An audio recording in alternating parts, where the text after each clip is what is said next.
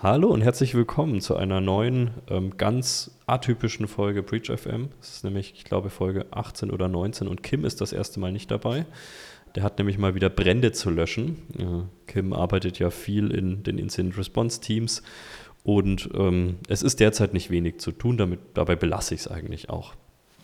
Da ich aber ähm, oder da niemand es haben möchte, dass ich jetzt alleine die nächsten zwei Stunden ausfülle, ähm, auch wenn ich es irgendwie könnte, ähm, habe ich mir einen sehr geschätzten Gast dazu geholt und der kann sich jetzt einfach mal selbst vorstellen. Wer bist du und was machst du? Hi, ich bin Ben, Benjamin Bachmann. Ich bin bei Ströer für das Group Information Security Office verantwortlich, was bedeutet, dass ich die nicht die operative Sicherheit unserer Konzerntöchter verantworte, sondern den, nennen wir es mal so schön, Governance-Teil drumherum. Was aber auch nicht bedeutet, dass wir operativ gar nichts zu tun hätten, da wir verschiedene Managed Services auch intern anbieten. Und ähm, ja, erstmal danke für die Einladung. Ich glaube aber so, das interessiert dich vermutlich gar nicht, oder doch? Weiß ich nicht. Doch, also gut, wir hatten ja schon mal geredet, ähm, die die Zuhörer interessiert sicherlich, aber wir hatten ja mal uns ein Thema und ich glaube, da werden wir auch ganz viel über dich und wie du, äh, wie du dieses ganze Thema IT-Security überhaupt als Ganzes siehst, wie du gerne Dinge priorisierst, werden wir ja gleich mal durchspielen, weil wir uns ja mal ausgedacht hatten, wir machen, wir gehen mal weg von diesen ganzen Tagesproblemen, zu wenig Geld, zu wenig Ressourcen, dieser ominöse Fachkräftemangel, nicht gepatchte Dinge, sondern wir denken uns jetzt mal in eine Utopie rein, in der wir ein vorhandenes, großes Unternehmen, vielleicht sogar einen Konzern vorfinden, und wir haben komplette grüne Wiese. Wir haben keine Schwachstellen, wir haben keine historisch gewachsenen Strukturen, wir haben keine Ressourcenprobleme, wir haben alles Geld und alle Menschen dieser Welt. Wie würdest du dieses Thema angehen? Wofür würdest du dieses unendliche Geld raushauen? Ähm, wie würdest du diese unendlichen Ressourcen Menschen ähm, einteilen? Das fände ich tatsächlich mal interessant, weil wir reden ja ganz oft darüber, wie wir Probleme lösen und das müssen wir leider auch, weil es gibt ja leider immer so ein paar Problemchen. Aber wie würden wir in dieser perfekten Welt agieren? Und wäre es ja. so viel einfacher? Würde da nichts mehr passieren, wenn wir all diese Ressourcen hätten? Ähm, das ist eine spannende Frage. Ist auch eine spannende Frage. Ähm, also ich bin jetzt ein gutes Jahr bei Ströer und die 15 Jahre davor habe ich vornehmlich Beratung gemacht und viel Managementberatung auch in dem Umfeld. Ich hätte eine Gegenfrage zu stellen. Haben wir eine perfekte Welt, was die IT angeht? Oder haben wir nur jetzt gerade keine Schwachstellen, aber eigentlich ist die IT auch nicht so geil? Ich, ich würde schon sagen, dass wir mit, mit typischen Problemen kämpfen in der IT, ähm, aber dass wir auch da jeden Hebel der Welt haben, den, diese Probleme zu lösen. Also wir wollen jetzt kein komplett neues Unternehmen von Peak aufbauen. Mhm. Wir können sicherlich Dinge von neu, also wenn es neue Themen gibt, irgendwie eine neue Software, dass wir die gleich von Anfang an richtig sauber machen. Aber wir werden schon mit so Dingen zu kämpfen haben, wie beispielsweise, wir haben historisch doch gewachsenes Netzwerk, ähm, das wie in ein paar Unternehmen auf dieser Welt äh, nicht durchsegmentiert ist oder wo im Grunde genommen jeder mit jedem reden kann. Also solche Probleme finden wir schon vor. Wir haben aber jeden Hebel und jede Ressource dieser Welt, das zu lösen. Und auch ganz wichtig, jeder hört uns zu. Wenn du zum Netzwerker kommst und sagst, wir müssen das jetzt umsetzen, dann sagt er, cool, das wollte ich schon lange mal machen. Das klingt super. Warum ich gefragt habe, ich glaube, in so einer perfekten IT-Welt wird es uns gar nicht geben. Mhm. Weil am Ende des Tages, oder zumindest nicht so eine aufgeblähte Security-Organisation. Mhm. Da gibt es vielleicht ein, zwei Hanseln, die Vorgaben machen und irgendwas mal kontrollieren. Aber wenn wir ganz ehrlich sind, sind die großen Security-Abteilungen ja die Putzmänner oder Putzfrauen der IT.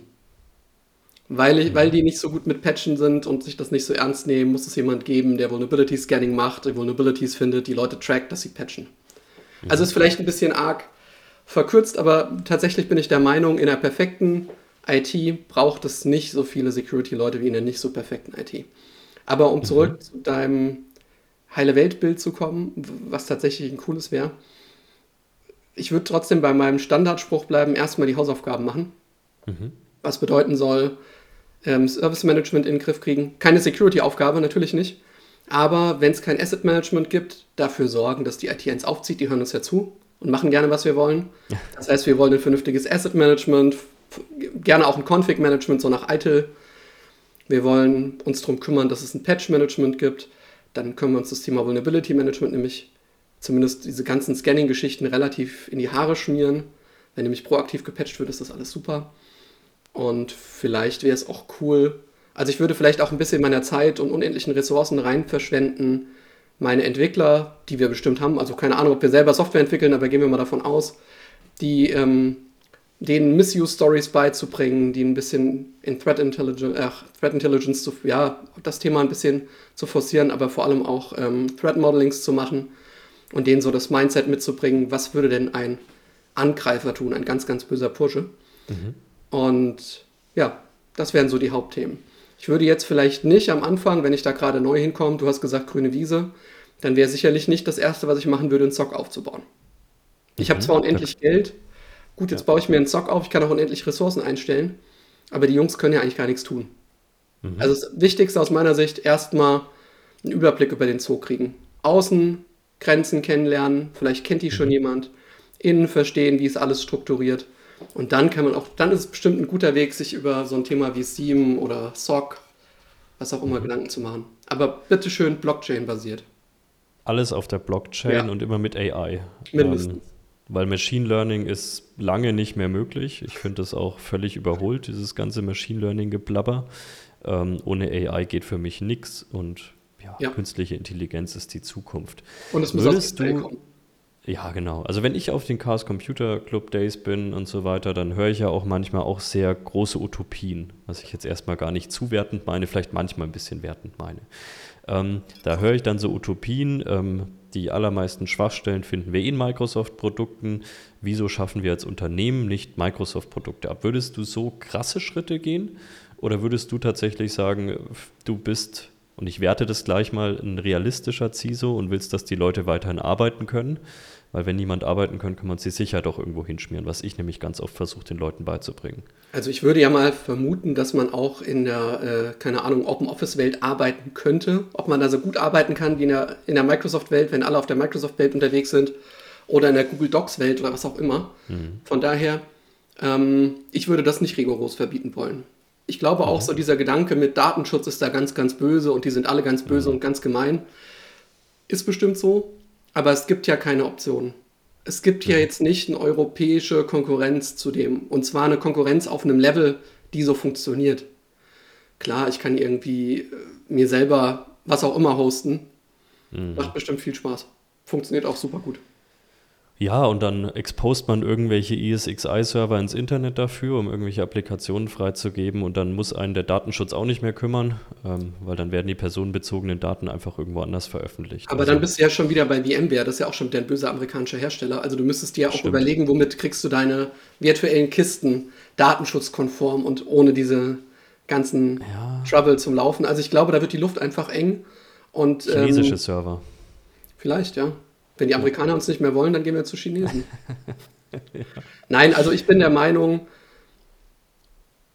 ich bin auch im Gegensatz zu vielen anderen Leuten nicht unbedingt der Meinung, dass man einen gehärteten Client braucht und mhm. immer VPN am Laufen. Das widerspricht nicht oder das widerspricht eigentlich der, dem Weg, den wir sinnvollerweise gehen wollen, als Menschen auch. Ich mhm. will irgendwo arbeiten zu der Zeit, zu der ich will. Mhm. Und wenn ich halt jetzt irgendwo in einem Café sitze, klar, ist sinnvoll, ich habe ein VPN an. Muss es aber mein Company VPN sein, das vielleicht super langsam ist und dafür gar nicht aufgebaut ist oder reicht es auch irgendwie einen ominösen, was auch immer für einen VPN-Dienst zu benutzen aus China, damit die schön meine Daten abgreifen. Aber ja, ich glaube, ähm, das, das, das zahlt natürlich in dieses ganze Thema ein, ähm, wieder ganz schlimmer Gartner-Begriff, also wahrscheinlich kommt er von Gartner, aber Risk Appetite, also ich werde ja doch als Firma, und das sage ich, ich komme ja auch ursprünglich sehr stark aus der Beratung und habe auch da mal den Firmen gesagt, man muss ja eh Risiken eingehen. Also selbst wenn ich die Mauern so hochziehe, wie es nur geht, werde ich irgendwo ein Risiko eingehen können oder müssen. Äh, aber das Schlimme ist, glaube ich, gar nicht die Risiken einzugehen, weil ich ja eigentlich, sobald ich das Haus verlasse oder hier nur die Treppen runterlaufe, irgendwelche Risiken eingehe. Aber ich muss mir bewusst darüber sein, was ist das Risiko gerade. Und das wird, glaube ich, dann doch sehr selten gemacht. Und was ich doch gesehen habe, ist, dass Security-Abteilungen oder teilweise auch CISOs, IT-Governance-Menschen so hart auf ihr Regelwerk aus sind und natürlich diese Realität einer Firma komplett ausblenden. Also komplett ausblenden, dass beispielsweise mit flexiblen Arbeitszeitenmodellen und äh, Ortsunabhängigkeit die Leute eine unglaubliche Flexibilität bekommen haben. Und anstatt das ordentlich abzusichern und es den Leuten weiterhin zu genehmigen, versucht man das Ganze mit dem Arsch einzureißen. Ähm, und was ich da mal gelernt habe oder was ein sehr prägender Satz war, den mal ein alter Kollege gesagt hat, wir versuchen immer noch, jetzt mal rein in Netzwerkverkehr gesprochen, die Pakete zur Security Control zu bringen, anstatt die Security Control zu den Paketen zu bringen. Ähm, und das war für mich immer ein sehr prägender Satz. Den habe ich vielen Firmen mitgegeben und ich sehe, dass es da teilweise Veränderungen gibt. Ich sehe aber auch noch viele Firmen, die jetzt, wenn man bei deinem VPN-Beispiel bleibt, den kompletten Internet-Traffic halt in ihr HQ routen, ne? dadurch mhm. einen Proxy laufen lassen, um dann wieder ins Internet zu pusten und sich wundern, dass die Leute meckern, dass Videotelefonie nicht mehr funktioniert. Ähm, ja. Alles nicht so leicht. Es hat sich halt dieses schöne, ich sage immer das, oder das habe ich mal mit einem Kollegen von dir auch zusammen designt vor vielen, vielen Jahren. Dieses schöne Bild von, wir haben hier so das Perimeter, Burggraben, sonst was ist halt tot. Wir sind eher in so einem Modell wie am Flughafen. Da gibt es heute ein neues Terminal und ähm, je nachdem, wo ich hinfliege, werde ich zwischen drei. Wie oft werde ich am Flughafen kontrolliert? Zwischen je nachdem, ein wo man abfliegt. Genau. Aber zwischen ein und zehnmal gefühlt. Ja.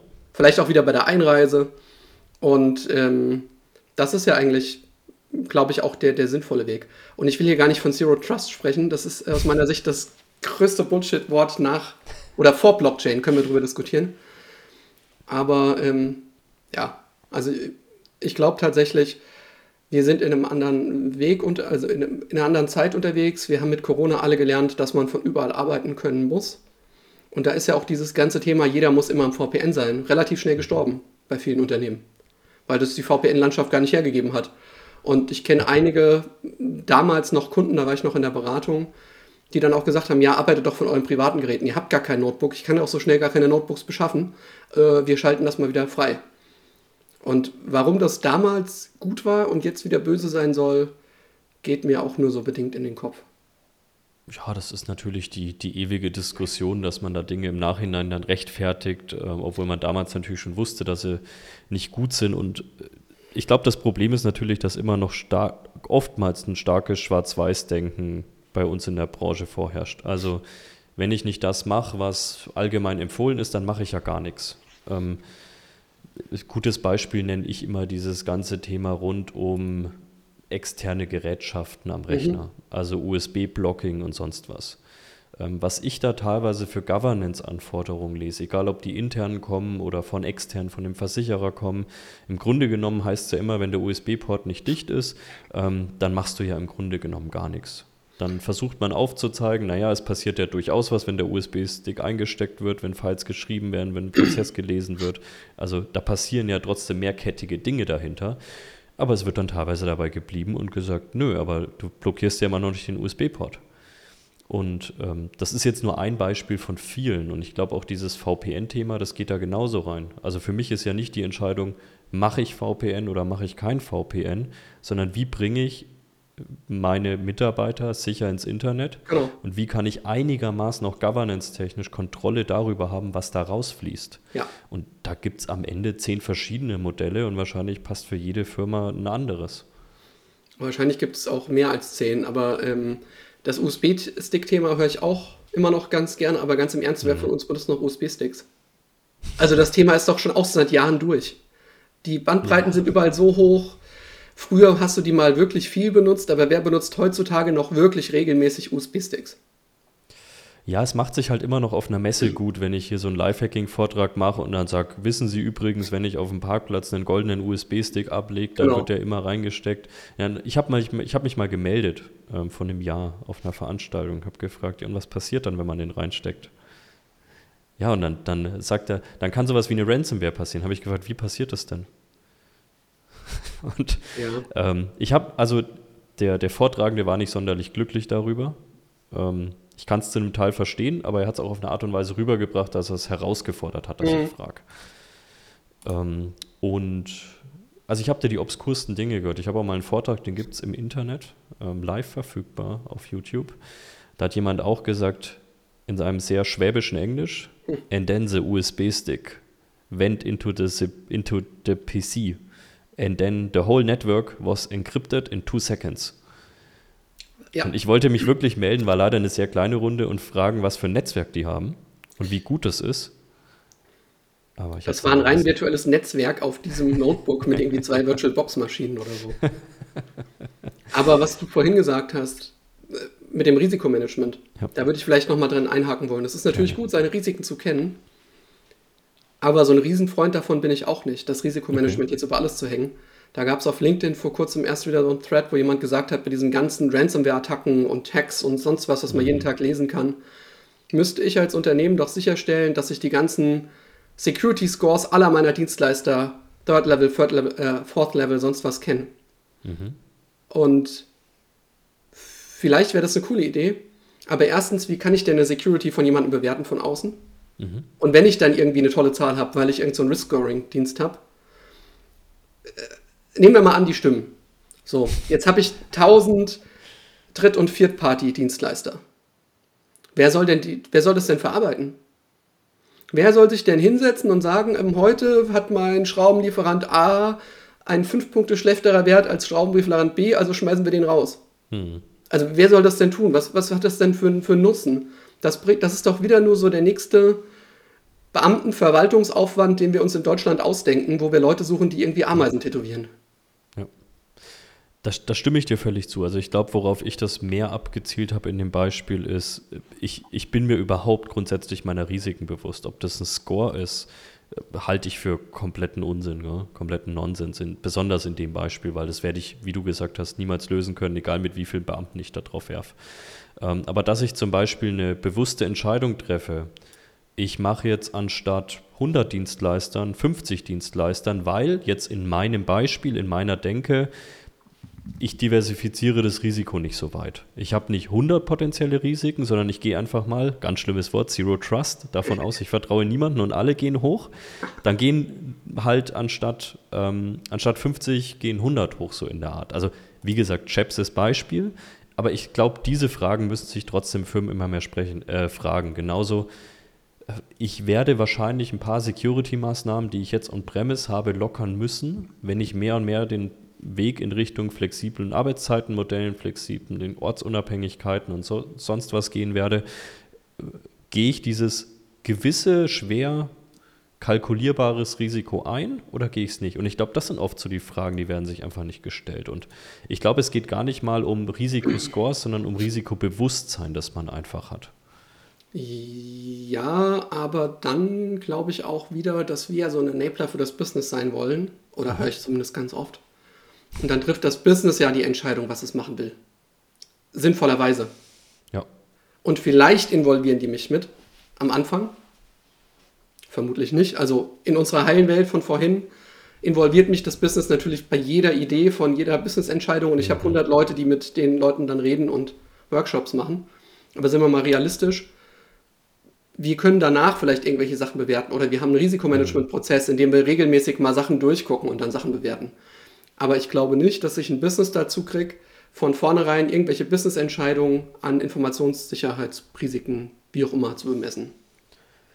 Ich werde niemals alle dazu bekommen. Ja. Und ich werde es wahrscheinlich nicht mal in der Breite dazu bekommen. Ich glaube aber schon, dass es ganz stark auf ähm, den Ton ankommt, mit Klar. dem man seine Risiken und seine Sorgen kundtut, weil ich doch besonders in der Vergangenheit viele Security-Menschen, CISOs, Governance-Menschen insbesondere kennengelernt habe, die einfach in einer extrem schwarz- und weiß-Denke waren. Und anstatt zu sagen, hey, ich supporte euch dabei, aber das sind die Risiken, so können wir die vielleicht auch mitigieren, wurde gesagt, das geht nicht. Und dann bin ich völlig bei dir, dann sagst du das zweimal und dann wirst du beim dritten Mal gar nicht mehr gefragt. Ähm, und das ist, glaube ich, mehr so das Problem, dass man sich da teilweise mehr öffnet und die Leute halt immer noch sich sehr stark auch in diesen Diskussionen im technischen Klein-Klein verfangen und teilweise Leuten äh, dann mit Begriffen wie Emotet die ganze Zeit entgegenkommen, die noch nicht mal Computer richtig schreiben können ähm, und sich dann wundern, dass ihre Sorgen nicht gehört werden. Also das höre ich dann doch zu oft. Seit wann kannst du da, ich vergreife mir den Kommentar, ähm, ja, ich, ich bin da voll bei dir. Das Problem ist halt einfach, dass es noch zu viele Leute da draußen gibt, die sagen, ich bin hier aber der was auch immer, Datenschutz, Informationssicherheitsverantwortliche und ich mache immer nur Dudu, weil du was böse machst. Mhm. Darum geht es halt nicht. Wir müssen da reinkommen, dass wir partnerschaftlich da sind und den Leuten sagen, dein Risiko ist X. Das kannst du zwar machen, ist aber vielleicht blöd und willst es nicht vielleicht anders machen. Willst du nicht anstelle von einem kostenlosen Google Workspace Account irgendwie vielleicht doch mal 3 Euro bei Google mhm. reinwerfen, dann ähm, haben wir wenigstens vielleicht datenschutzmäßig vielleicht bessere Karten. Wenn du schon über Euros redest, ähm, wie muss ein Security-Verantwortlicher, egal ob es jetzt ein CISO ist oder wie auch immer man das in dem Moment dann nennt, ähm, muss der wirtschaftlicher denken. Ähm, vielleicht auch. Also ich höre immer, und ich nenne es jetzt mal ganz übertrieben gesagt, Geheule, dass man nicht genug Geld hat und nicht genug Budget bekommt vom Business. Ähm, aber teilweise sehe ich eben auch, wie relativ unstrukturiertes Geld rausgeworfen wird. Ähm, das heißt, auch mit den vorhandenen Budgets jetzt nicht wirklich priorisiert umgegangen wird. Wie wirtschaftlich muss so ein CISO beispielsweise vielleicht auch in Zukunft denken und kann auch nicht einfach die Lösung immer sein, mehr Budget, auch wenn es vielleicht manchmal angebracht wäre in einigen Firmen? Ich glaube, das ist in vielen Bereichen angebracht, mehr Budget rauszuhauen. Mhm. Aber die Frage ist halt immer, was mache ich mit dem Geld und wie bekomme ich demjenigen, der mir das Budget geben sollte, auch verklickert, dass er mir das Geld geben soll. Und ähm, ich glaube, ein wirtschaftliches Denken ist extrem wichtig. Mhm. Aus meiner Sicht vor allem deswegen, na, jetzt sind wir wieder beim Risiko. Ich glaube, ein risikoorientiertes Handeln ist wichtig. Mhm. Also wenn ich hier zehn Baustellen habe und die kosten mich von 10 Millionen bis eine Million, also nur so als Beispiel, mhm. dann ist es nicht unbedingt sinnvoll, die teuersten zuerst zu machen. Also, mhm. weil ähm, vielleicht passiert das nie. Ja. Ich muss mir vielleicht tatsächlich Gedanken machen, wo kriege ich das meiste für mein Geld raus. Und ich glaube, wenn mein Vorstand, meine Geschäftsführung, wer auch immer sieht, dass man mit dem Geld verantwortungsvoll umgeht und vielleicht braucht man zwischendrin noch mal extra Geld, weil sind wir mal ehrlich, Vorfälle kann man nicht einpreisen. Vorfälle haben wir natürlich auch nie, also haben wir noch nie von gehört, gibt es ja nicht. Also bei euch nicht, bei uns nicht. Nee, nee. Und das ist, glaube ich, Fake News, wenn man das irgendwo bei, bei LinkedIn ja. oder bei Twitter liest.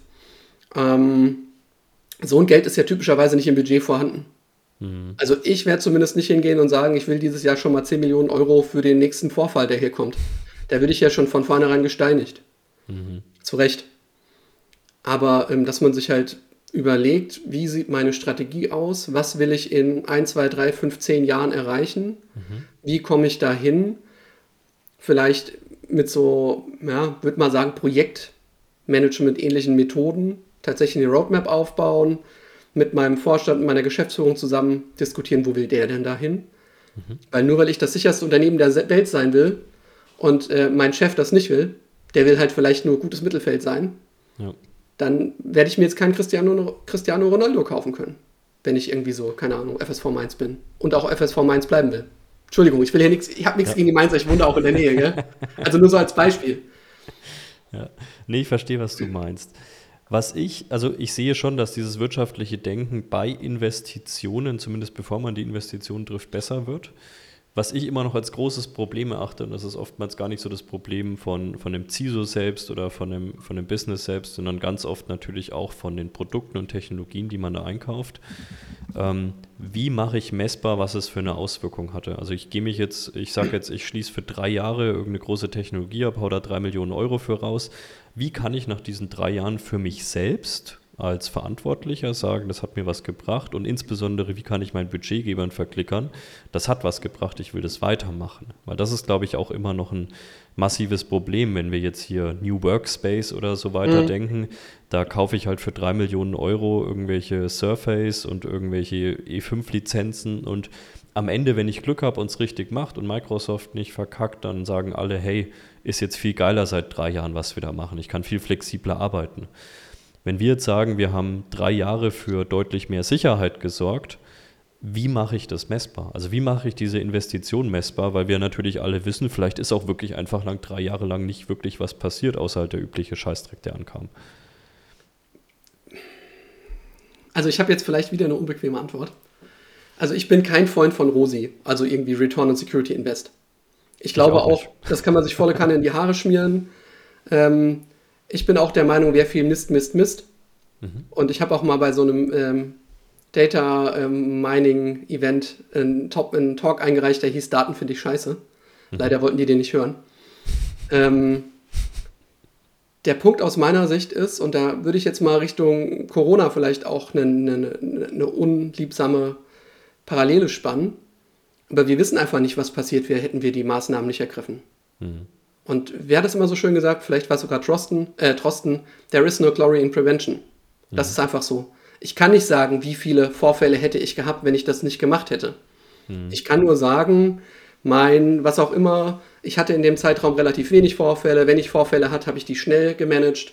Ich hatte vielleicht Notfallteams, das heißt, wir haben uns um das Thema Incident Response und eine Notfallorganisation gekümmert. Im, Geg Im, Gegensatz zu dem Vorfall, den wir letztes Jahr hatten, bevor wir quasi das Geld rausgeworfen haben. Nur so im, im ja. als Hingespinst.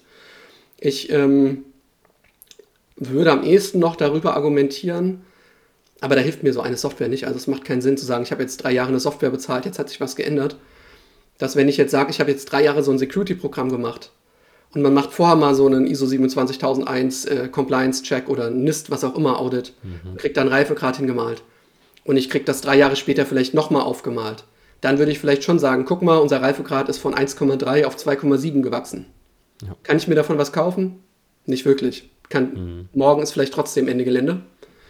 Aber das ist so aus meiner Sicht das Einzige, was vielleicht messbar sein könnte. Ich glaube nicht, dass ich irgendwie den Nutzen von mehr Security tatsächlich messbar machen kann. Also ich, ich stimme das, in diesen, ja. Ich kann nur das Ausbleiben oder das schnelle Behandeln von Incidents messen. Ja, also ich stimme dir völlig zu, dass diese ganzen von teilweise Wirtschaftsprüfer, Beratungsfirmen aufgestellten Return on Investment, Return on Security und so weiter, ja. dass das teilweise komplette Fabelwerte sind, die man sich morgens irgendwie mal kurz ausgedacht hat, gefühlt und dann, also man hat natürlich schon immer irgendwelche Parameter, die da einzahlen, aber am Ende das Ergebnis bringt erstmal wenig. Ähm, es werden schöne Dashboards angefertigt, damit auch irgendjemand drauf rumklicken kann und Geschäftsführer irgendwie von rechts nach links seinen Zeiger ziehen kann, aber es passiert meistens wenig. Was ich natürlich schon sage, ist, es werden teilweise massive Investitionen nicht nur entgeltlich, sondern halt auch wirklich organisatorisch getroffen. Du hattest vorhin das Thema Managed Stock, Managed ja. SIEM und so weiter angeredet oder angesprochen. Und was ich da schon bemängel, ist, dass man als Firma A, keine Baseline hat. Wieso machen wir das überhaupt? Also man macht es halt, weil man es machen muss, so in der Art ganz oft. Mhm. Und insbesondere, was erhoffen wir uns davon? Und da sage ich schon immer, da kann man schon gewisse Parameter festlegen. Das kann man vielleicht nicht genau beziffern. Und man kann nicht sagen, ich will so und so viele Cases haben oder so. Das ist kompletter Quatsch in meinen Augen. Aber zumindest sagen, hey, wir haben bisher am Tag 99 Security-Tickets, die manuell durch jemanden bearbeitet werden müssen. Wir haben jetzt durch eine Datenkorrelation, die technologisch vorgenommen wird und ein Managed SIEM dahinter, haben wir auf einmal nur noch zwei Sachen, die dann auch noch vorqualifiziert bei uns rausploppen. Daran kann ich zum Beispiel dann vielleicht meinen Managed-Dienstleister messen. Wenn ich davor aber 99 Tickets hatte und ich jetzt nur noch 97 habe, die unqualifiziert ankommen, ganz ehrlich, dann kann ich meinen Dienstleister auch vergessen. Und das sind mehr so das, was ich mit Messbarkeit, das ist im Grunde genommen mehr Anforderungsmanagement. Genau. Aber da fehlt vielen eben auch die Baseline. Die gehen in so welche Projekte rein, ohne Anforderungen meiner Meinung nach und ohne sich zu überlegen, was ist mein Ziel und wie mache ich da, ja, also wie, wie mache ich das irgendwie sicht- oder messbar? Und dann steht man nach drei Jahren da, wird gefragt, willst du den Vertrag verlängern für drei Millionen Euro? Ähm, und man fragt sich dann auf einmal selbst, ja, will ich das eigentlich? Keine Ahnung. Aber wenn ich es richtig gemacht habe, habe ich doch mehr Budget. Also mache ich das natürlich gerne, weil die drei Millionen habe ich ja sonst in meinem Budget verloren. Aber ähm, wenn ich jetzt tatsächlich hingehen würde und würde einen Sock bestellen wollen, dann würde ich von vornherein meinem Auftraggeber erklären, dass mein Ziel ist, dass wir mehr Inzidenz haben als vorher. Mhm. Weil in so einer Organisation, die vorher keine Korrelation macht, die kein vernünftiges Security Monitoring macht, habe ich vielleicht ein, zwei, drei, fünf Vorfälle, die, also Incidents die Woche. Ja. Wenn die Daten alle in eine schöne Geschichte reinlaufen, habe ich sicherlich deutlich mehr Tickets. Also, mhm. vielleicht ist die Qualität der, der Vorfälle nicht unbedingt höher, aber ich werde mehr Vorfälle sehen. Genau dasselbe, wenn ich eine Awareness-Kampagne mache. Dann bin ich eigentlich auch der Meinung, die war dann erfolgreich, wenn mir mehr Incidents gemeldet werden mhm. durch die Mitarbeiter. Und ich kann nicht sagen, die ist jetzt blöd, weil wir haben jetzt auf einmal mehr Incidents. Die Anzahl der Incidents ja. ändert sich ja nicht dadurch, dass ich jetzt besser Monitoring mache oder dass ich meine Mitarbeiter ändere. Ich kriege nur mehr davon mit. Und ich glaube, Sichtbarkeit ist ein Thema. Also zumindest reporte ich das Thema Sichtbarkeit oder ich versuche es. Und weil du von dem schönen Lifehacking von einem Vortrag erzählt hast, ich hatte da mal auf einer größeren Konferenz eine Diskussion mit einem CISO von einem deutlich größeren Unternehmen, also ich weiß gar nicht, wie oft wir da reinpassen würden, der berichtet hat, was er an seine, also Group CISO, was er an seinen Konzernvorstand berichtet, monatlich. Mhm. Und dann waren das zwei PowerPoint-Slides, äh, pro Slide gefühlt so 15 bis 20 Zahlen. Und dann auch sowas wie, wir haben 80 Millionen Vulnerabilities gesehen. Und wir haben genau 15 Millionen gepatcht oder so. Und da habe ich mich gemeldet und habe gefragt, was er denn glaubt, was, wenn ich jetzt der CEO wäre, wie ich darauf reagieren würde. Er hat gesagt, ja, sag mal. Und dann habe ich gemeint, naja, ich würde sagen, arbeitet ihr eigentlich auch? Da sind nur noch 65 Millionen offen. Und 8, 8 Terabyte an Logdaten wurden verarbeitet. Who oh, cares? Ja. Wen, wen zur Hölle interessiert das? Also ich kann mir da nichts drunter vorstellen. Wie kann ich nicht. Keine Ahnung, was auch immer das bedeutet. Weiß ich nicht mal. Ich würde mir auch nichts drunter vorstellen können, wenn mir einer sagt, 2 Millionen Events. Who cares? Ja. Ich meine, es ist natürlich am Ende mehr People-Management als wirklich noch äh, Mehrwertsdiskussion, die man da führt. Also wenn ähm, ich jetzt überlege, dass ich ein ja. Vorstand von einem großen DAX-Konzern bin und wahrscheinlich ein mhm. Schweinegeld verdiene, und da einer kommt einmal im Monat und mir eine halbe Stunde damit klaut, dass er mir irgendwelche Zahlen irgendwo reinpumpt, die absolut keinen Sinn machen und die mir nicht helfen. Also ich meine, der hatte nicht mal eine, ich bin auch kein Freund von Ampeln, aber da hat mhm. jeglicher Indikator gefehlt. Da stand nicht drauf, wir haben unseren Laden im Griff oder nicht. Das wäre das, was Einordnung. mich interessieren würde. Ja. Ja, das ist ja das, da fehlt dann völlig der Rahmen, da fehlt genau. die Einordnung der Zahlen. Ich finde diesen, ähm, diesen Ansatz von dir zu sagen, wenn wir mehr Visibilität haben, muss ich auch mehr sehen, sehr, sehr gut, weil ich habe also ich hatte schon Firmen, keine Ahnung, sechs, sieben Jahre zurück, da habe ich dann die ersten Network Anomaly Detection Appliances, also wirklich irgendwelche Sniffer eingebaut und haben die gesagt, jetzt sehen wir so viel, oh Gott, und da ist altes SMB-Protokoll, und dann sage ich, ja, seid doch froh. Aber dann hast du halt auch wirklich mal gemerkt, die wollen das gar nicht sehen. Also die, ja. die sind ja nicht dumm, die wissen ja, dass sie veraltete Protokolle verwenden. Wo ich dann aber trotzdem auch immer gesagt habe, nein, ihr wolltet, dass ich die Appliance reinschraube. Also jetzt wundert euch bitte nicht über die Ergebnisse.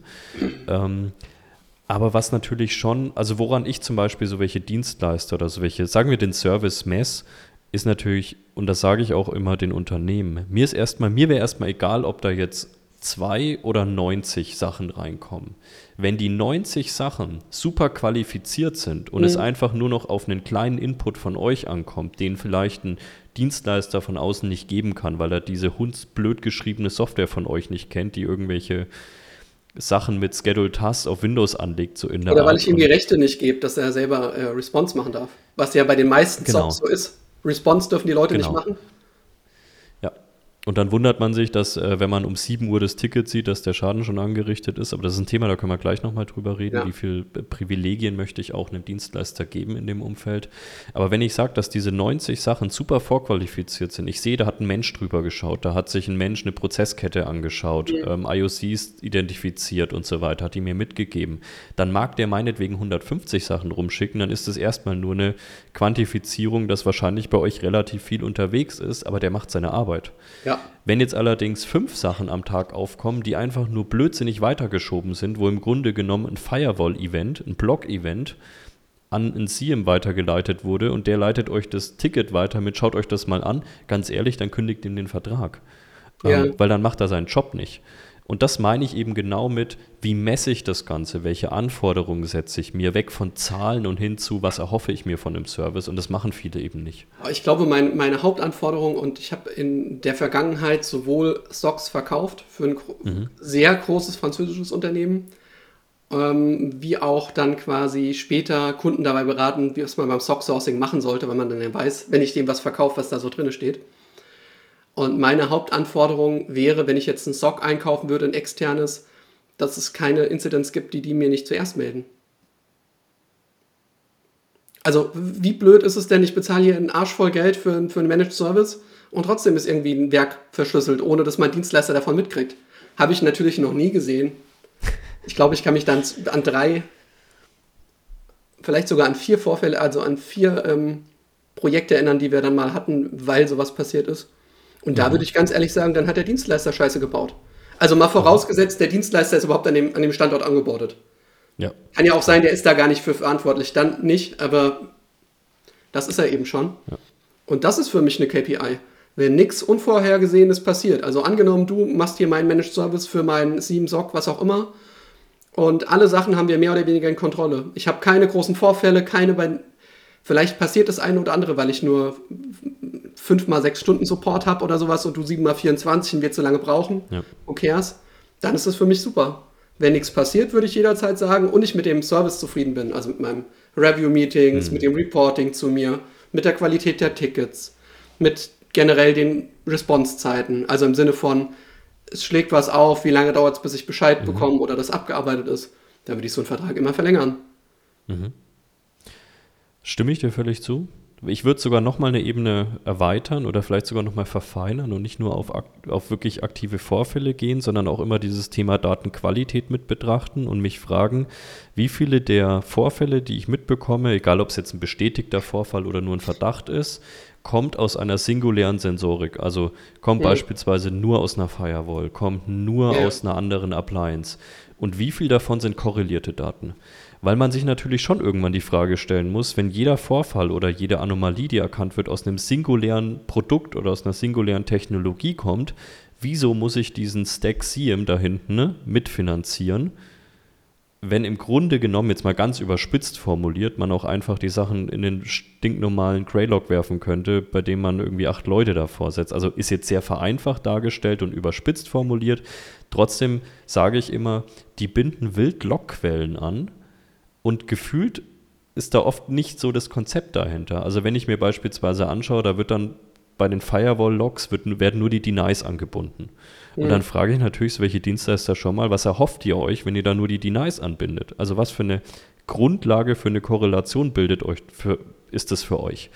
Und da kommen dann für mich zu viele ins völlige Schwimmen. Ähm, und das ist dann auch so ein, jetzt vielleicht kein KPI, aber das ist was, das würde ich bei meinem Dienstleister einfach mal durchsprechen und erfragen, weil es natürlich auch eine Sache ist, die mir einfach um die Ohren fliegen kann. Weil am Ende hat ja nicht der Dienstleister den Schaden, ich habe ja trotzdem selbst immer noch den Schaden. Auf jeden Fall. Aber ich würde dir trotzdem so leicht widersprechen aus meiner Sicht. Mhm.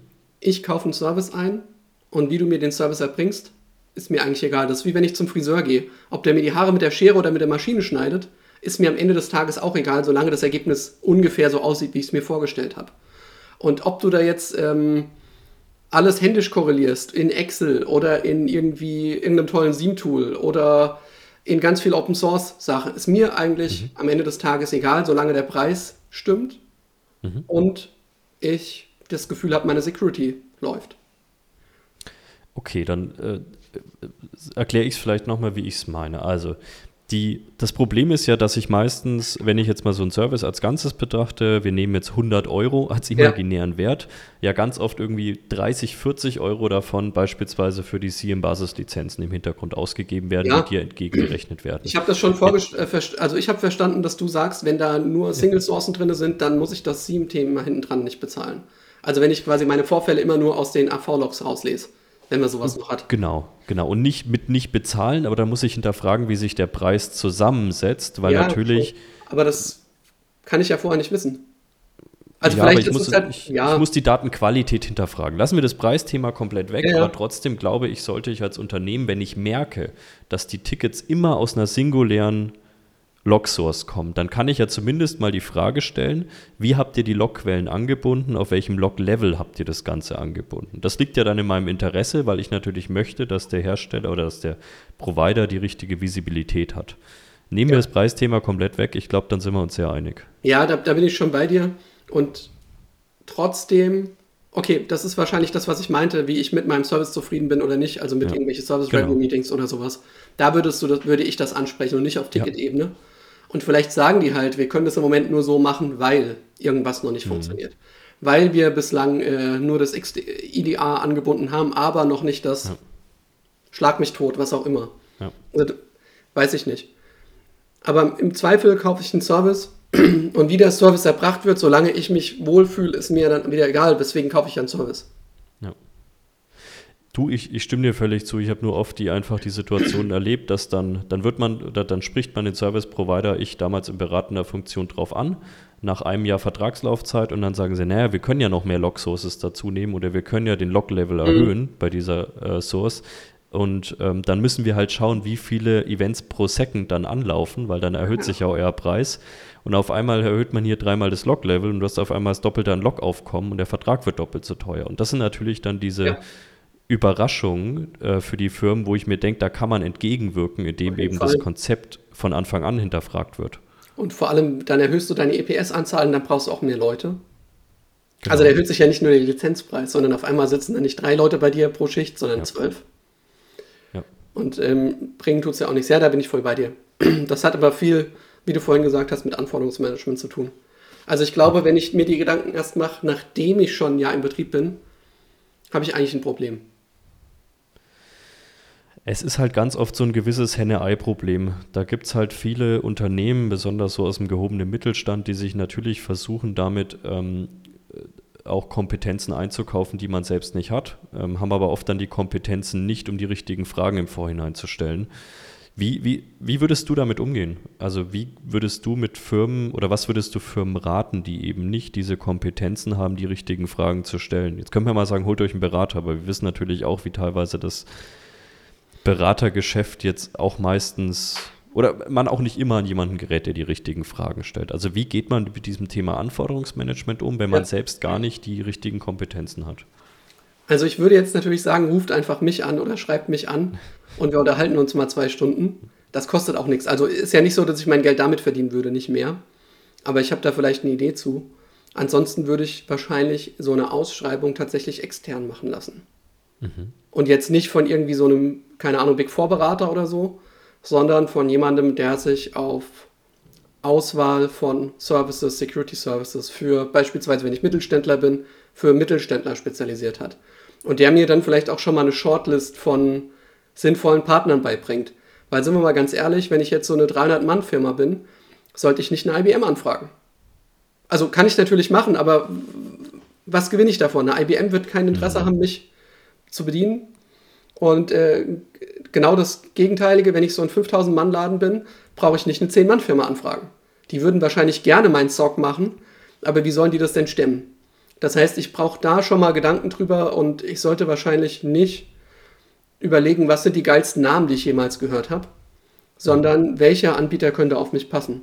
Und da gibt es am Markt schon ganz nette Plattformen. Ich weiß jetzt nicht, ob wir hier Schleichwerbung machen wollen oder so, von daher lieber nicht. Du, du, darfst gerne Namen nennen. Also es ist ein freier Podcast, äh, von ja. dem her nenn gerne Namen. Also ich bin ein bisschen äh, voreingenommen, aber ich würde beispielsweise, wenn ich jetzt so ein mittelgroßes Unternehmen wäre, was auch immer das bedeutet, ähm, zum Beispiel mhm. bei einer Bosch Cybercompare mal nachfragen. Die machen mhm. den ganzen Tag nichts anderes als Auswahlprozesse, unabhängige Auswahlprozesse für Security Services, ob das jetzt irgendwie ein SOC ist, ob es da um Pentest oder sonst was geht. Und ähm, da habe ich auch in der Vergangenheit gute Erfahrungen mitgemacht. Wir waren wahrscheinlich auch einer eher der größeren Kunden, die die jemals hatten so. Mhm. Und ähm, ich würde mir so jemanden suchen. Oder wie gesagt, ruft mich an, schreibt mich an, wir unterhalten uns da mal eine Stunde oder zwei Stunden drüber. Ich habe da schon sehr, sehr viel gemacht und habe auch so einen kleinen Methodenkoffer vielleicht mit vorgefertigten Auswahldokumenten.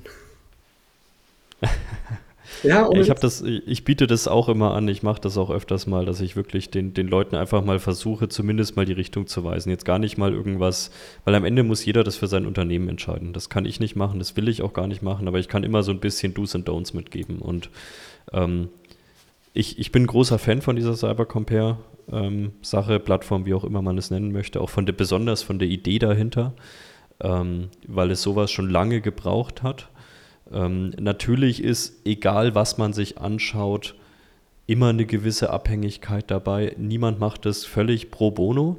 Nee. Die Frage ist nur immer, habe ich ein gutes Gefühl dabei? Also ich kenne selbst, ich habe auch schon mit Herstellern zusammengearbeitet in beratender Funktion, die mir gesagt haben, ey, wir haben hier nicht das richtige Produkt für dich. Also auch sowas gibt es. Es gibt unehrliche Menschen selten. in diesem Business. Ja, es passiert selten, aber es passiert. Ähm, und wie gesagt, auch Hersteller, mit denen ich jetzt in meinem sonstigen beruflichen Alltag im, in Konkurrenz stehe, habe ich auch schon sehr fair wahrgenommen. Und äh, am Ende ist es immer, ob man ein gutes Gefühl dabei hat, trotzdem, es bleibt halt für viele Firmen einfach schwierig, selbst sich den richtigen Berater zu suchen, weil selbst ja. da halt dann manchmal die, das Wissen fehlt, um zu bewerten, ist der gut oder nicht. Ich hatte erst neulich wieder, habe ich auch so mehr als Hobby äh, für jemanden auch kostenlos ein Anti-Ransomware-Konzept gegengelesen. Keine kleine Firma, also durchaus zweieinhalbtausend Menschen, die da arbeiten, äh, ein paar Werke auch an Außenstandorten. Und dann habe ich ein Anti-Ransomware-Konzept gelesen, wo ich schon, was ist denn das für ein Konzept? Und dann, also das war teilweise war das wirklich atemberaubend, was da drin stand. Da stand zum Beispiel drin, dass man dieses ganze Backup wird verschlüsselt Thema ganz einfach löst, indem man einfach global VSS-Copies ausmacht. Ähm, und dann ist das Thema einfach durch. Also in gar keinen Rahmen gesetzt, nicht. Das wären übrigens die Folgen, wenn du das ausmachst. Ähm, und dann habe ich am Ende gefragt, ich habe das jetzt mal umsonst durchgelesen. wenn ihr mehr als 2000 Euro für dieses Konzept gezahlt habt, dann habt ihr echt ein Problem. Und dann kam raus, dass da, ich will es nicht, 25.000, 30.000 Euro für geflossen sind, wo ich mir gedacht habe, ist das euer Ernst? Also ihr hättet euch irgendwas bei der IHK wahrscheinlich runterladen können. Mhm. Ähm, und es wäre wahrscheinlich, also auf alle Fälle besser gewesen. Ich weiß nicht, wie viel besser, aber besser. Ja, wobei ich ja kann jetzt, also ich habe im Moment, seitdem ich bei Ströer bin, gefühlt drei bis zehn solcher Calls die Woche, wo mir irgendjemand was verkaufen will. Mhm. Und weil du sagst, die Unternehmen sagen dann auch gerne mal oder die Hersteller, das passt nicht für dich. Nicht gerne. Ich, ja, ja, aber. ich habe gesagt, das gab schon. Ja, aber ich, ich würde sagen, das gibt es so gut wie nie. Also ich kann mich an ein okay. Gespräch von ein paar Wochen erinnern. Ich weiß nicht, wie oft ich in so einem großen Call dem Kollegen sagen musste, dass das nicht unser Problem löst. Und er hat es erst nach einem sehr anschaulichen Bild verstanden, dass ich ihm gesagt habe, ich suche irgendwie einen Rührlöffel, weil ich Suppe umrühren will. Und er versucht mir einen Thermomix zu verkaufen. Ich kaufe den auch für den Preis vom Rührlöffel. Ich habe vielleicht sogar Geld für einen vergoldeten Rührlöffel, aber nicht für einen Thermomix. Und ich würde auch nichts außer langsam rühren vom Thermomix benutzen. Mhm. Dann war der Kollege sehr pikiert und hat gesagt, sein Service wurde noch nie mit einem Thermomix verglichen. Das findet er jetzt auch irgendwie nicht so cool. Ja. Und meine beiden Kollegen, die noch drin waren, haben sich äh, ja, gefreut. also wie gesagt, ich bekomme in meinem Berufsalltag auch durchaus äh, die eine oder andere Absage und das eine oder andere Mal äh, brauchen wir nicht, haben wir schon und das mag auch manchmal fachlich falsch sein, aber am Ende, ganz ja. ehrlich, liegt es an mir, das ein, zweimal versuchen zu erklären und dann nehme ich meine Niederlage hin. Ähm, ich, ich kann mich selbst im Recht fühlen, aber das wird am Ende die Rechnung nicht bezahlen. Ähm, und ja, der, der Punkt ja. ist ja auch, je nachdem, an was für eine Reise von seiner, von seiner, äh, auf was für eine Stelle von seiner Reise oder in welcher Position man da gerade ist. Wenn wir jetzt über der Mittelständler sind, der einen Sock einführen will, dann macht das ja vielleicht auch einen Unterschied, ob ich meine IT schon komplett im Griff habe und vielleicht irgendwie ein NDA im Einsatz habe oder was auch immer. Oder ob ich meine IT gar nicht kenne. Sollte ich einen Sock einführen, wenn ich meine IT nicht kenne? Eher nicht, weil wenn ich einen Prozess outsource, den ich selber nicht im Griff habe, würde auch outgesourced scheiße sein, sind wir mal ganz ehrlich. Ja. Was sind für dich, fände ich auch mal eine interessante Frage, Kim und ich wollten da, glaube ich, mal sogar eine eigene Folge zu machen. Ähm, was ist für dich die schlimmste IT-Security-Technologie, die du so, und ich brauche keinen Produktnamen, sondern es geht wirklich um Technologien, wo du sagen würdest, entweder wird viel zu sehr gehypt oder ähm, ist komplett herausgeworfen. Gibt es für dich sowas, wo du sagst, da, da stellt sich bei dir alles auf, wenn du es hörst? Technologie, äh, Schrägstrich Konzept oder? Kann beides sein. Also wir haben schon über Zero Trust, hattest du ja schon deine, deine Antipathie geäußert, aber vielleicht wirklich, wenn du beispielsweise sagst, ähm, keine Ahnung, ich werfe jetzt meinen Raum, äh, ist auf dem deutschen Markt kein Thema mehr, UEBA, User Endpoint Behavior Analytics, aber gibt es sowas, wo du sagst, immer wieder siehst du das ähm, und äh, du hast es noch nie funktionieren sehen beispielsweise? So ein Konzept vielleicht auch? Ich würde sagen, es sind zwei Themen. Also das Zero Trust-Thema mhm. hatten wir gerade schon mal. Da sage ich immer gerne, wir hatten schon mal One Trust, das hat nicht funktioniert. Zero Trust wäre ein Level runter. Ähm, also da glaube ich nicht dran. Das mhm. ist als Konzept vielleicht ganz schön, aber da versteht ja auch jeder was drunter. Und wenn ich dir als Hersteller vertrauen muss, weil du meine Zero Trust Lösung anbietest, dann vertraue ich ja wieder einem. Also das finde ich, das hat schon Widerspruch in dieser ganzen mhm. semantischen Geschichte. Und dann äh, über das Thema, über das wir gerade gesprochen haben alleine zu sagen, ich habe einen Sock, jetzt bin ich sicher. Das ist, glaube ich, das mhm. größte Misskonzept im Security-Umfeld, was ich so kenne. Mhm. Ich beispielsweise ja. bin ich aber auch sehr, sehr, sagen wir es mal so, ich bin kein Freund von Vulnerability Scanning. Mhm. Das erzeugt einfach nur Noise. Also wenn ich mir jetzt mhm. hier einen irgendwas Vulnerability Scanner hinstelle und ich bekomme eine Million Vulnerabilities zurück, dann sind davon keine Ahnung, wie viele auch immer erstmal false positive. Und äh, ein großer anderer Teil davon ist irrelevant. Und ein kleiner Teil davon ist für mich wahrscheinlich sogar spannend. Aber den da erstmal rauszufinden, also da bin ich von so einem klassischen Vulnerability Scanning absolut kein Freund.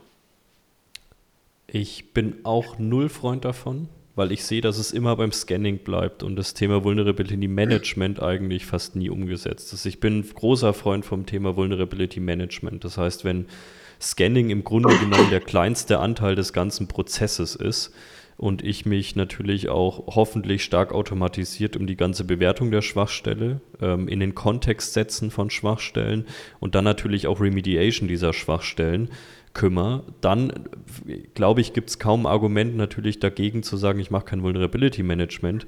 Das Problem ist natürlich, dass der Aufwand, dahin zu kommen und das sauber zu lösen, ohne einen massivsten personellen Aufwand natürlich fast unmöglich ist. Wo, wo sich bei mir eben auch viel aufstellt, ist dieses Thema, wir haben einen Scanner, wir setzen hier mhm. ein Qualys Tenable Rapid 7 ein und hier ist unser PDF. Ähm, da stellt sich bei mir auch alles auf, weil ich genauso wie du weiß, aus diesem PDF wird niemals irgendeine Aktion geschehen. Ja, also jetzt, ähm, ich halte mal die Widerrede zu deinem Vulnerability Management. Mhm. Ich bin auch kein Freund von Vulnerability Management, okay. weil das wieder aus meiner Sicht ist Vulnerability Management das CISO-Werkzeug, um das Patch-Management meiner IT zu überprüfen. Ich würde mhm. lieber das Geld, was ich in Vulnerability Management stecke, ins Patch-Management stecken in proaktives, vernünftiges, gesteuertes Patch-Management. Dann kommen da zwar immer mal Zero Days und sonst was rein, aber die Kollegen kriegen ja mit, dass es neue Patches gibt und Security-Patches, testen das auch irgendwo und spielen es ein. Das heißt, ich glaube, so dieses Vulnerability Management ist wieder so eine klassische Putzfrauentätigkeit, weil jemand keine Lust hat, regelmäßig Fenster zu putzen, bucht er dann einmal im Jahr jemanden, der mit der Hochleiter kommt und richtig viel Geld dafür nimmt, um da sauber zu machen. Da kommen wir natürlich zur Diskussion ganz am Anfang zurück. Also ja. wenn wir diese perfekte Welt hätten und ein perfektes Patch-Management vorfinden würden, stimme ich dir zu 1000 Prozent zu, dann bräuchte es das nicht. Also natürlich sind viele Dinge, nennen wir es mal menschengemacht, die wir da bearbeiten. Ich glaube natürlich nur, dass wir in den allermeisten Firmen, Konzernen, wie auch immer, nicht zu diesem Stand hinkommen und deswegen natürlich schon meiner Meinung nach einen Grundsatz an Vulnerability Management weiterhin benötigen werden. Also, Aber die Schwierigkeit ist dann ja wieder, jetzt mache ich tolles Vulnerability Management und leg dir als meiner Person im IT-Betrieb hin, was du zu tun hast und du sagst, ja, nö. Also ich habe genau zwei Patchfenster im Jahr. Das nächste ist in anderthalb Monaten. Da habe ich schon genug Patches, keine Chance. Also wir, wir lösen damit das Problem ja nicht.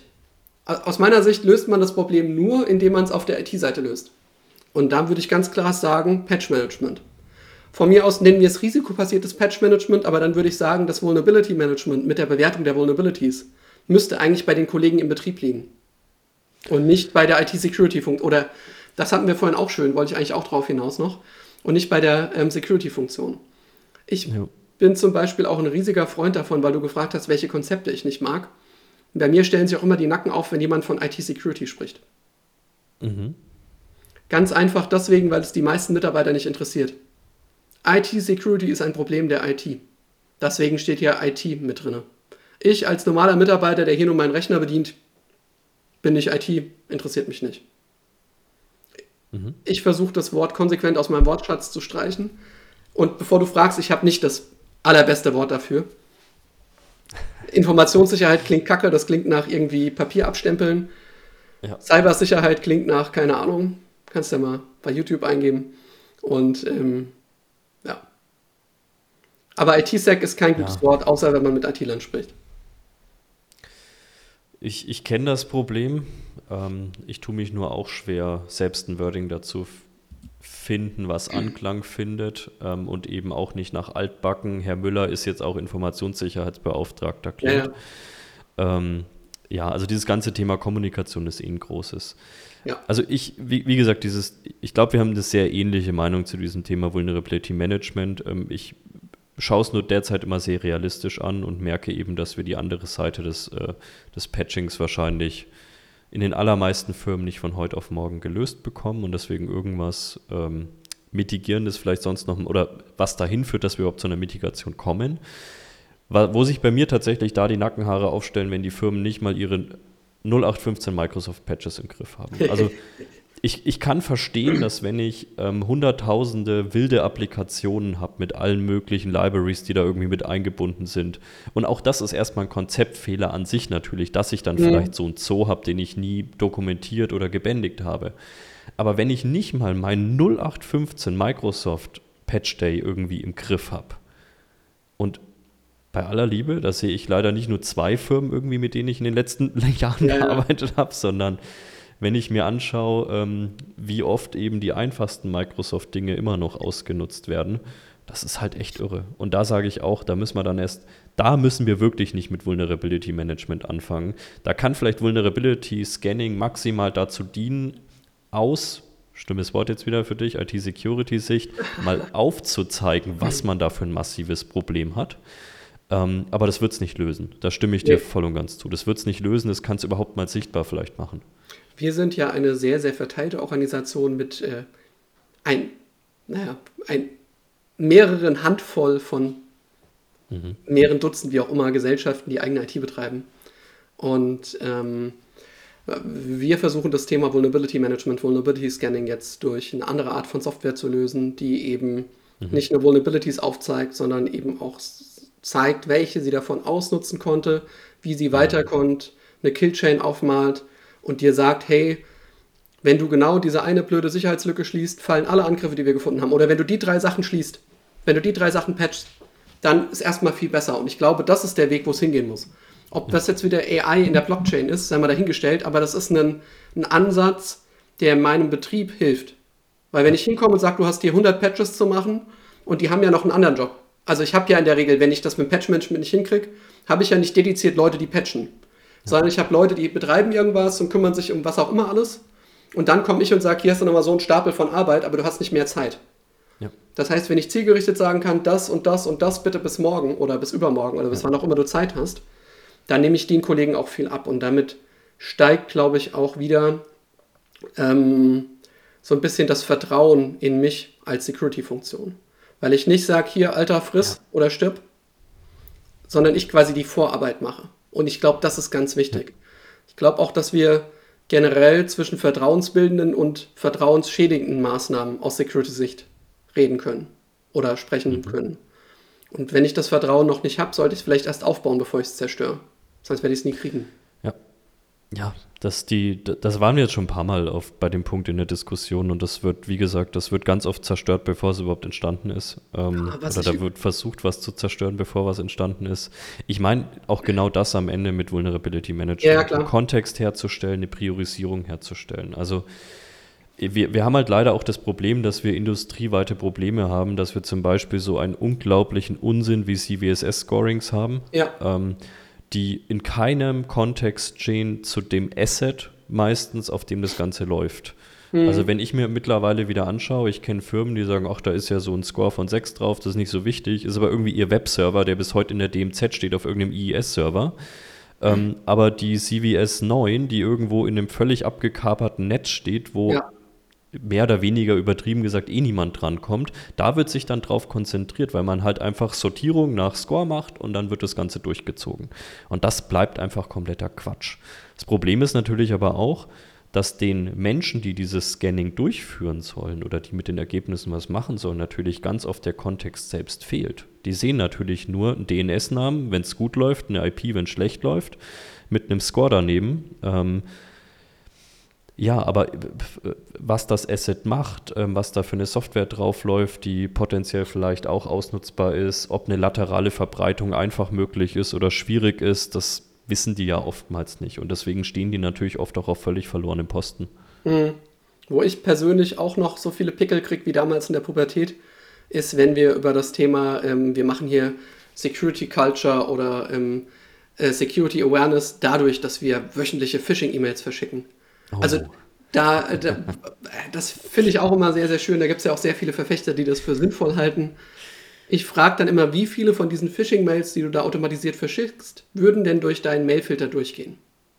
Ja. Und dann ist immer so die Antwort, wow, vielleicht 5%. Und dann trainiere ich die Leute also auf Sachen, die gar nicht passieren. Also ob ich sie darauf trainiere oder ob die einfach gelöscht werden, sei mal dahingestellt.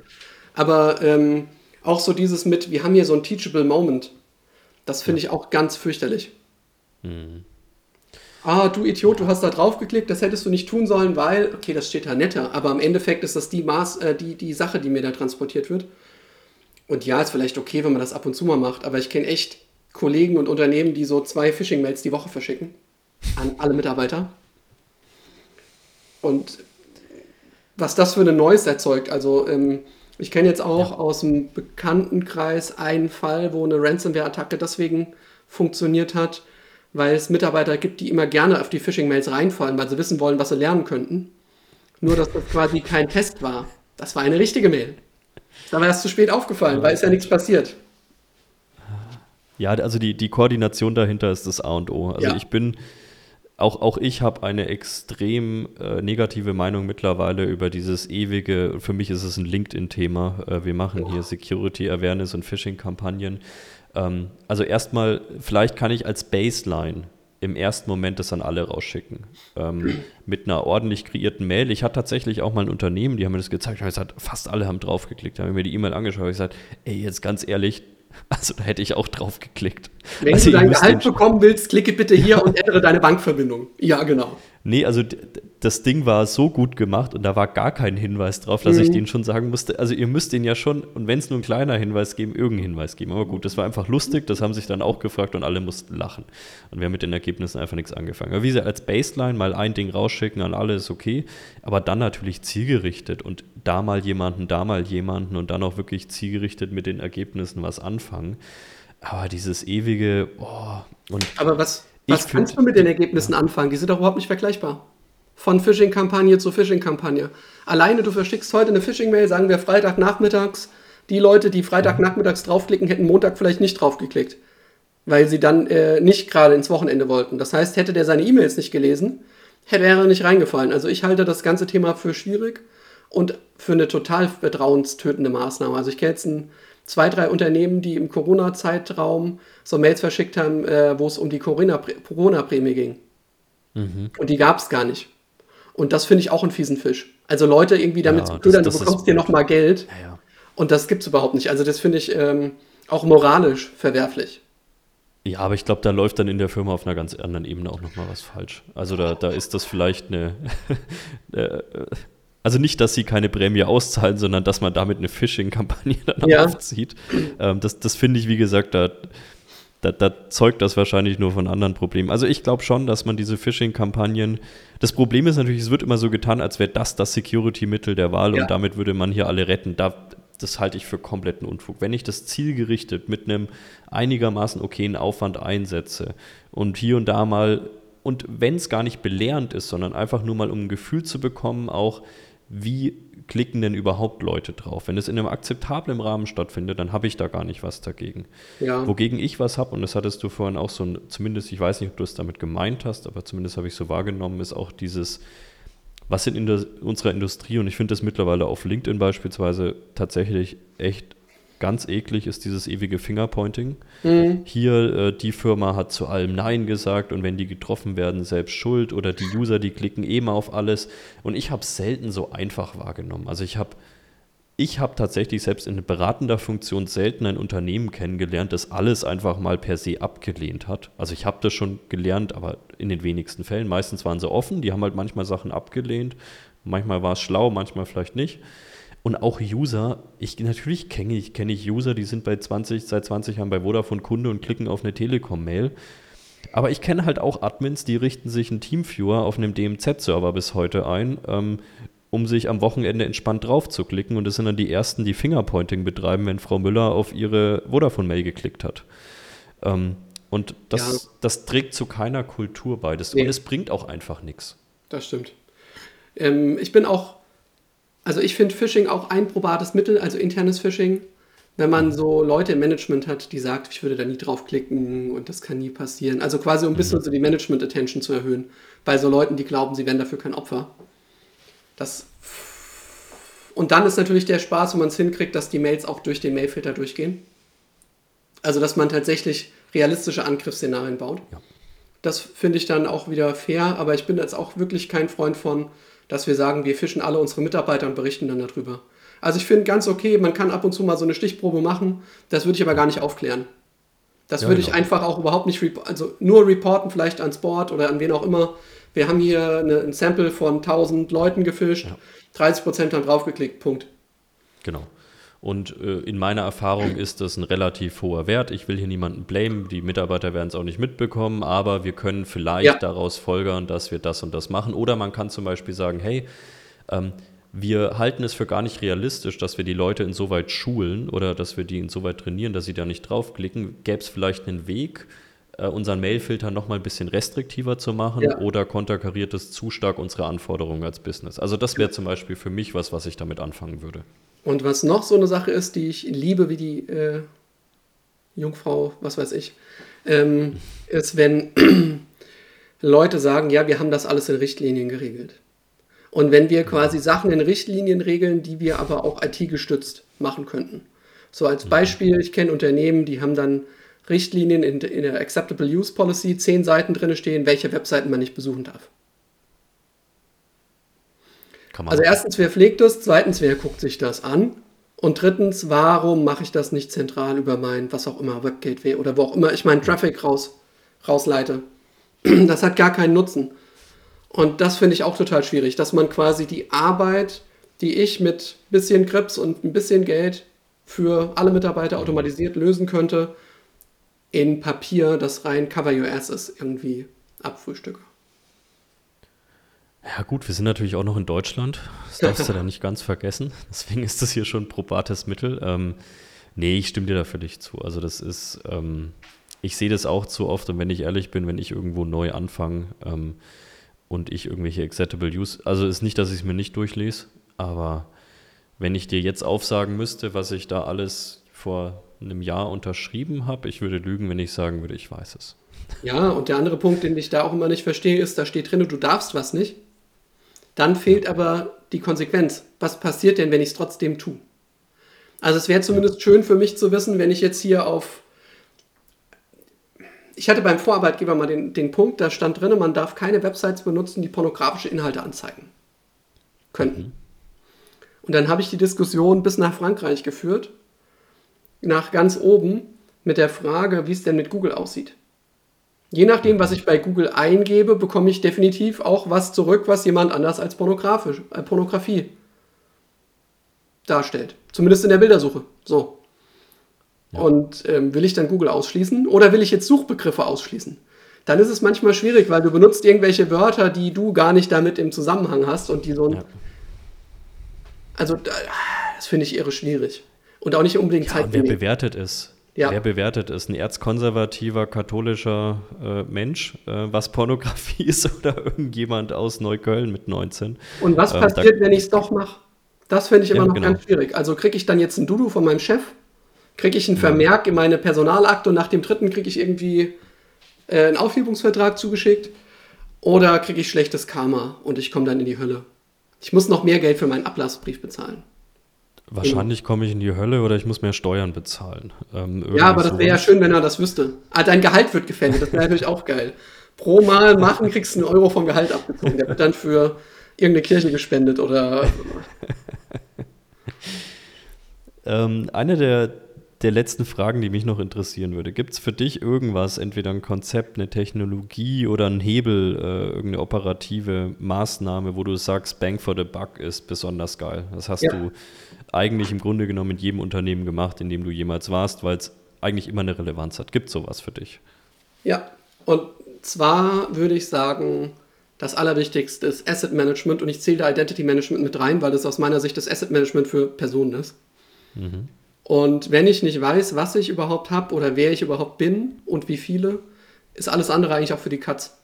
Mhm. Also ich, ich kann nichts schützen, das ich nicht kenne. Und ich kann auch nicht verhindern, dass jemand Daten exfiltriert, wenn ich nicht weiß, auf was er Rechte hat. Dementsprechend glaube ich, dass so DLP oder so ohne ein vernünftiges Identity Management Konzept, ohne ein Access Management Konzept für die Katze ist. Also ich würde, und jetzt sehe ich aber nicht, dass Asset Management eine Security-Funktion ist. Man kann auch darüber streiten, ob Identity Management eine Security-Funktion ist. Vielleicht ja, noch eher als Asset Management. Aber ähm, ja, es ist für mich ein Fundament, auf dem wir aufbauen können. Und genau. wenn es dieses Fundament nicht gibt, werden wir uns mit ganz vielen Controls oben drüber zumindest schwer tun. Und äh, klar, wir können immer Dinge schützen. Also wir können Dinge irgendwie ummauern oder Perimeterschutz machen, selbst wenn ich sie teilweise nicht kenne, aber ich kann sie niemals adäquat schützen. Und naja, aber dann baust du eine Mauer um was rum und weißt gar nicht, dass nebendran das Feld da noch dazugehört und das hast du nicht ja. ummauert. Also das ja. ist so ein bisschen das Problem in, in meiner ja. Welt. Deswegen, da ist schon Sichtbarkeit extrem wichtig. Ja. Meine, und nee. ähm, da finde ich auch, ja. womit ich jetzt gute Erfahrungen gemacht habe, ist sowas wie Tech Surface Management, dass sich jemand mal von mhm. außerhalb drum kümmert, mir zu sagen, was ich überhaupt alles für Webseiten habe. oder für Assets, die im Internet hängen. Weil klar, wenn ich hier so ein super strukturiertes Unternehmen bin und eine Abteilung habe, die sich darum kümmert, ich weiß nicht, in welchem Unternehmen das so wäre, und wo ich keine Schatten-IT habe und irgendjemand mal einen Webserver hinstellt und irgendeine Webseite hostet, dann kenne ich das natürlich alles. Mhm. Aber jetzt sind wir mal ehrlich, mit digitalen Geschäftsmodellen, wer kennt denn den Zoo an Webseiten, Web-Applikationen, die er selber hat? Wer scannt das ja. denn? Wer hat denn da einen Überblick drüber? Und das zähle ich auch ganz stark zu, zu Asset Management. Wenn ich da noch schlecht bin, finde ich das sogar fast wichtiger. Die Diskussion habe ich mit allen meiner Kollegen ständig. Weil ich der Meinung bin, dass das Risiko auf einem im Internet exponierten Asset höher ist, als das Risiko auf einem Asset, was nicht im Internet ist. Kann man jetzt wieder darüber streiten. Ist doch Zero Trust. Ja, ach so. nee, wir machen jetzt ja, wie gesagt, Two Trust. Also One Trust hat nicht funktioniert, wir gehen auf das nächste Level Two Trust. Ähm, ja, also das, das haben wir ja auch bei den Vulnerabilities gehabt. Also da können wir die Leute noch so viel über Zero Trust genau. und alles hat das gleiche Risiko erzählen. Wenn ich eine, wenn ich eine Hochrisikoschwachstelle auf dem Internet-Facing Asset mit offenem Port 4483 habe, dann hat das einfach eine höhere Relevanz für mich, als wenn das irgendwo in einem durchsegmentierten Netzwerk ist. Und ähm, ich finde auch, ähm, was einen guten ja, Bang for the Buck hat, ist, wenn man ähm, so vielleicht mal tatsächlich weggeht von diesen, wir machen Compliance-getriebene Pentests hin zu, wir machen mal ein Red Teaming und geben den Leuten mhm. irgendwie ein Ziel. Also kaper meine Webseite, ähm, spiel irgendwas auf meiner Webseite aus, übernehmen meine Infrastruktur. Im Gegensatz zu, mach jetzt mal einen Pentest nach den oberst Top 10 Schwachstellen auf meinen Webserver. Also da habe ich vielleicht auch einen Nutzen von, aber nicht so einen starken, wie wenn ich jetzt so eine ganze Kette versuche auszunutzen und ein richtiges Ergebnis zu bekommen. Ja, ist halt immer die Frage, was ich für was einsetze. Also wenn ich jetzt, wenn ich da die Firmen berate, also viel mit Red Teaming und Pentesting und so weiter, wenn ich jetzt eine selbstgeschriebene Applikation habe, die ich an Mann bringen möchte, ähm, oder wenn ich irgendwas selbst total weiterentwickeln oder verskripte, dann macht natürlich auch sowas wie ein Pentest mal sehr viel Sinn. Wenn ich aber jetzt wirklich sicherstellen möchte, dass ich operativ gut aufgestellt bin, einigermaßen ordentlich Sicherheitsanomalien erkennen und darauf reagieren kann, dann wird mir so ein compliance-getriebener äh, Pentest halt einfach nichts bringen. Dann macht das vielleicht mein Versicherer oder mein Regulator irgendwie glücklich, ähm, aber ich will ja auch einen Mehrwert davon haben. Ja, und, aber wenn ich jetzt selber Software entwickle, dann stimme ich dir zu, ein Pentest ist dann ein probates Mittel. Aber vielleicht wäre es dann cool, wenn ich vorher schon mal ein Thread-Model hätte und wenn ich vielleicht auch Code-Reviews machen würde und ähm, das, das, was auch immer für ein Spaß. Also dann ist der Pentest am Ende, bevor das in, in Produktion Eine geht. Bestätigung. Ja, genau. Aber genau. wenn ich dann nur, wenn ich entwickle, wie ich will und ganz am Ende, wenn ich sage, hey, morgen geht es live, jetzt mache ich mal einen Pentest, ja. habe ich auch nichts gewonnen. Also die Kollegen werden ja auch nicht alles finden.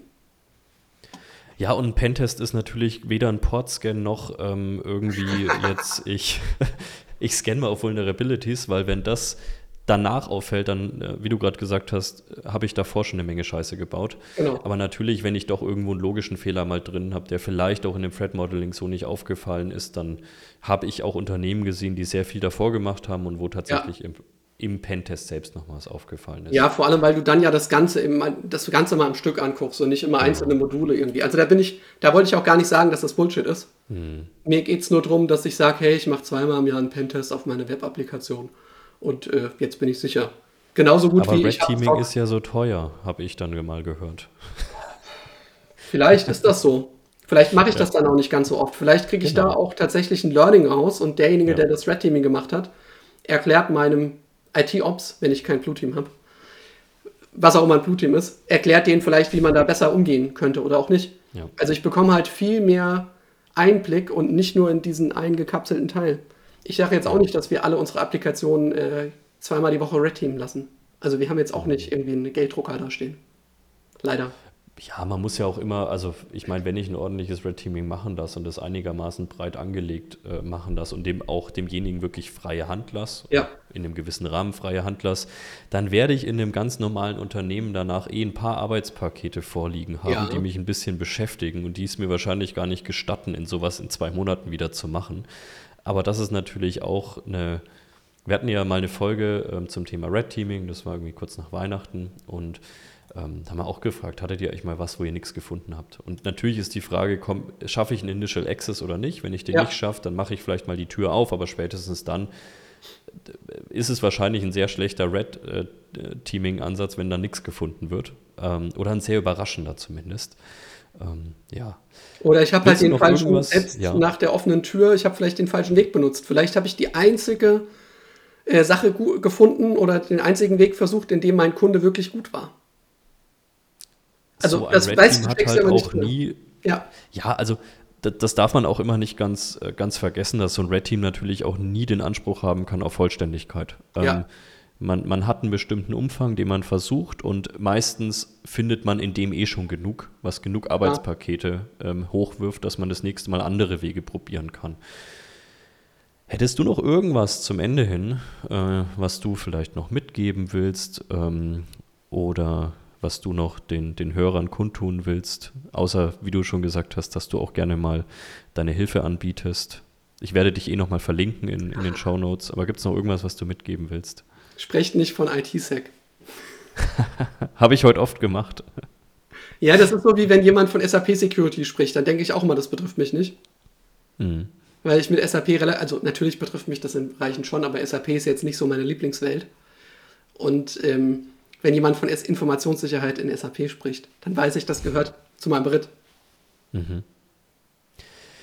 Also, ja, als, ähm, sagen wir es so als letzte Worte, ähm, es ist wichtig, wie man über Sachen spricht. Und, und, mit wem man darüber spricht. Genau, wie und dann mit wem. Was ich ganz früh mal lernen musste und was mich immer noch stört, ist so irgendwie ein Satz, der Empfänger bestimmt die Botschaft. Mhm. Da habe ich ganz oft dran zu knabbern, weil ich der Meinung bin, ich bin in meiner Kommunikation sehr klar. Also mhm. jetzt gerade im, im Zusammenhang mit meinen Kindern.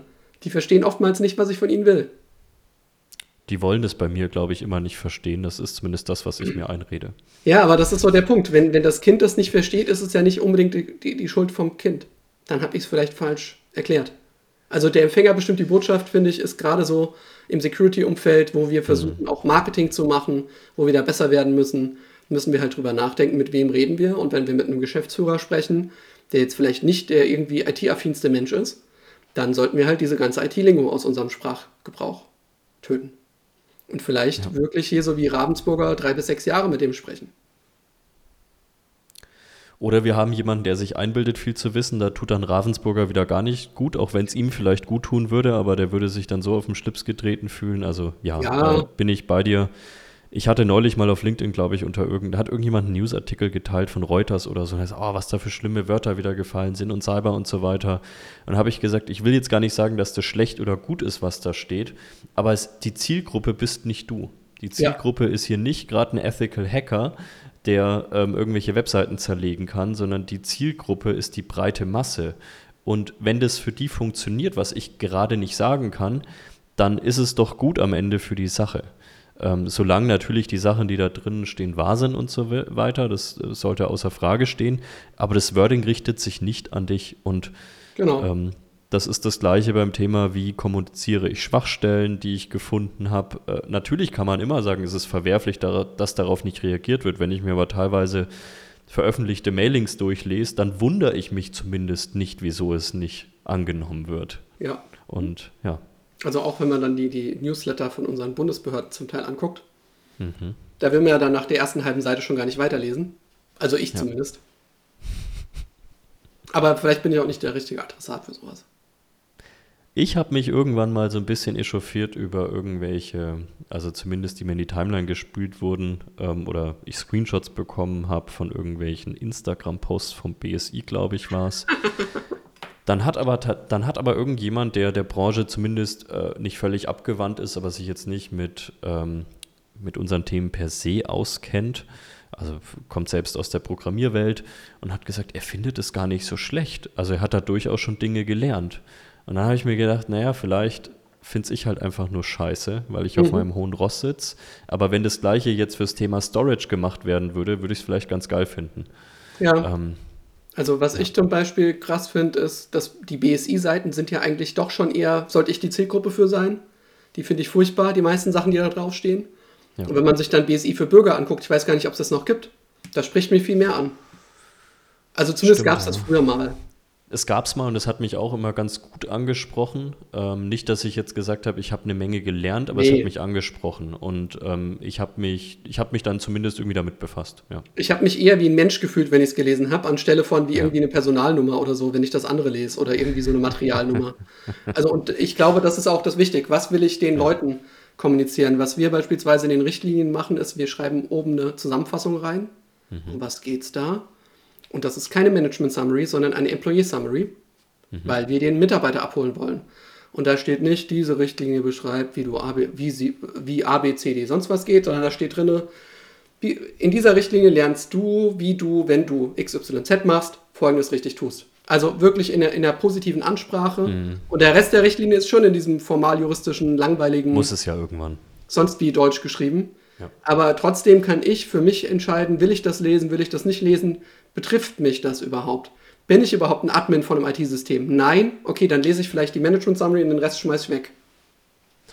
Ja, und auch, und das vielleicht noch als letzten Punkt, was wir auch immer wieder vergessen, den Leuten mal zu erklären, wieso man das überhaupt macht. Ohne jetzt ja. Panik zu machen, ohne zu sagen, wenn du das machst, äh, wirst du Schaden anrichten für die Firma.